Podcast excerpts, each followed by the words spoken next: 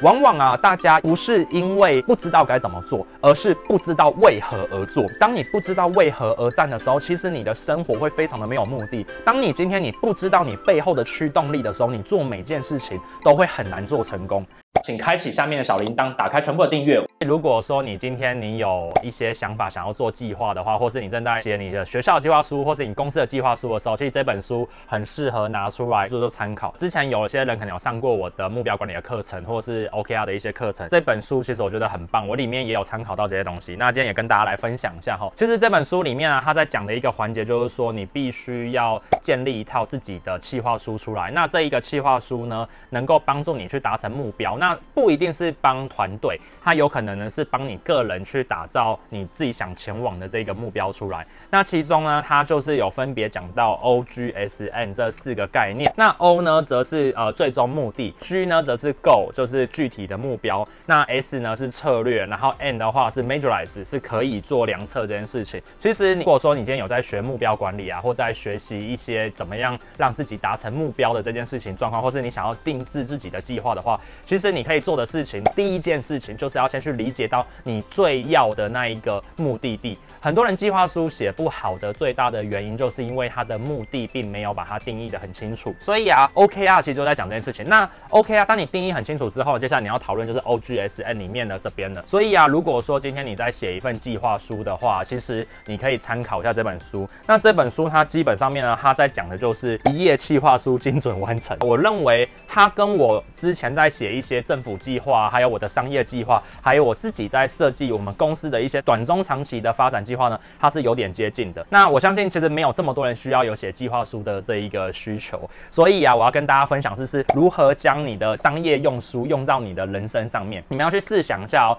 你自己的生活其实就是一家公司，所以啊，像马克凡说里面都会提到生活 CEO 嘛，你要把自己当做一家企业。我的认知是我相信我有很多在荧幕前的伙伴，你可能不一定是在创业吼，所以你会想说，诶，有些商管类的书你不晓得该怎么看。那我今天要跟大家分享的概念就是，其实你要把自己当做一家公司或是一个产品来经营。像我自己懂了 OGSN 之后啊，或者是我懂了很多目标管理的一些方法之后呢，其实我大多时候我是用来我的生活当中。例如说，我想要学会一项技能，那我可能会为自己写一份 proposal。那在荧幕面前的你，你有没有这样子的一个习惯呢？就是说，你今天想要有减肥，那你自己会不会为你自己定义一个减肥计划？或者是呢，你可能想要学习一项新的技能，你会不会为自己定义一个学习计划，并且呢，在从中呢也写得很认真，想说好，我的目的要达到什么，然后我的目标要达到什么，然后我要做哪些事情，然后呢，我要怎么量测我自己。其实啊，我后来认知就是做目标管理，或者是做任何的像这种 OKR、OGSN 这种东西啊，其实它不是只是用在你的公式上面而已，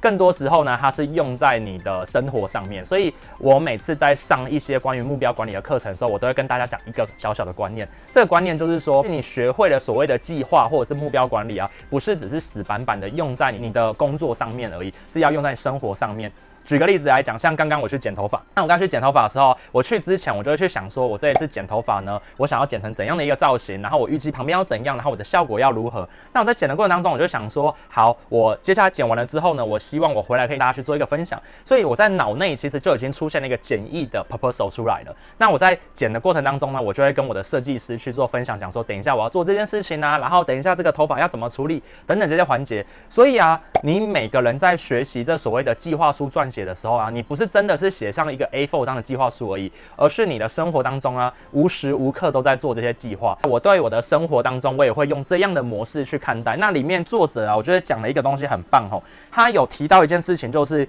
我们到底想要完成什么？我们具体的目的究竟在哪里？没错，很多人计划之所以无法实现的最大原因，是因为没有把计划。具象化的在你的脑袋里面来，呃，我举我自己的例子，我自己啊，在面对我自己的计划的时候，我在脑袋会把它想象得很仔细。例如说，我认为我的企业啊，未来我希望在十年后、二十年后，我想要站在一个高楼层的上面，俯瞰着某一个世界的大都市，然后啊，在思考我的问题，转头回来，我就要看到一整排人站在旁边等待我，准备要开会，然后我就会拍一张桌子，讲说，来，我们现在来开始开会吧，我们的目标是什么？所以呢，其实我在做企业的过程当中，我会很具体的去想象出来我未来的人生，我的企业要发展成怎样，然后再慢慢的倒推回来。所以有些人会想说，他制定了目标，然后然后定义了目的。但是他还是没办法达成。所以最大的原因是因为他不够具象化。呃，有上过我目标管理的课的人就会知道，就是说，其实我会非常的强调，把你的目标跟你的目的可视化的出现在你的想象空间里面，或是把它画出来，或把它写出来。而当你把它写出来的时候，它就是计划书啦，哒哒哒哒，对。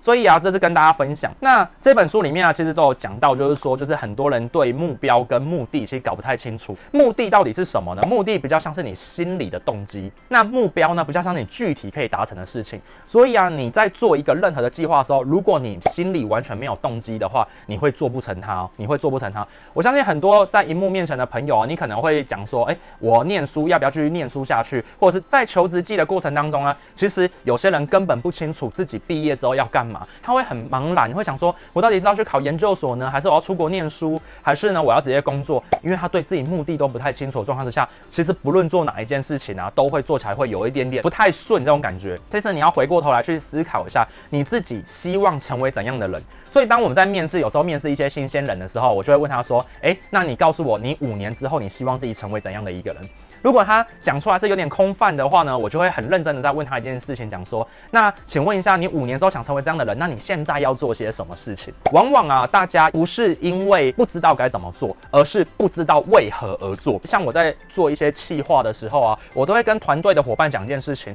我们是为什么而战？OK？因为啊，你当你不知道为何而战的时候，其实你的生活会非常的没有目的。那我们学像是 OKR、OGSN、CAPD 这等类的管理的书籍。其实都是在帮助你建立出你对你的欲望的具体呈现程度。但是啊，其实说实在的，就人性的角度而言啊，你要去思考的就是，到底你心里想渴望成为怎样的状况。当你今天你不知道你背后的驱动力的时候，你做每件事情都会很难做成功。我举一个例子来讲，很多学生啊，基本上面都会遇到一个状况，那就是呢，今天我不知道为什么念书，所以你会发现到很多现在的大学生毕了业之后啊，不知道该怎么办，只好做些什么事。考研究所，或者是啊考公务人员，为什么呢？因为他不知道自己要干嘛。然后呢，父母啊或者一些旁边的朋友都讲说，诶，要去做一个比较稳定的工作。那比较稳定的工作要怎么得到？可能就是考公务人员，或者是考研究所，用研究所的学历呢，看看有没有机会再找到更稳定的工作。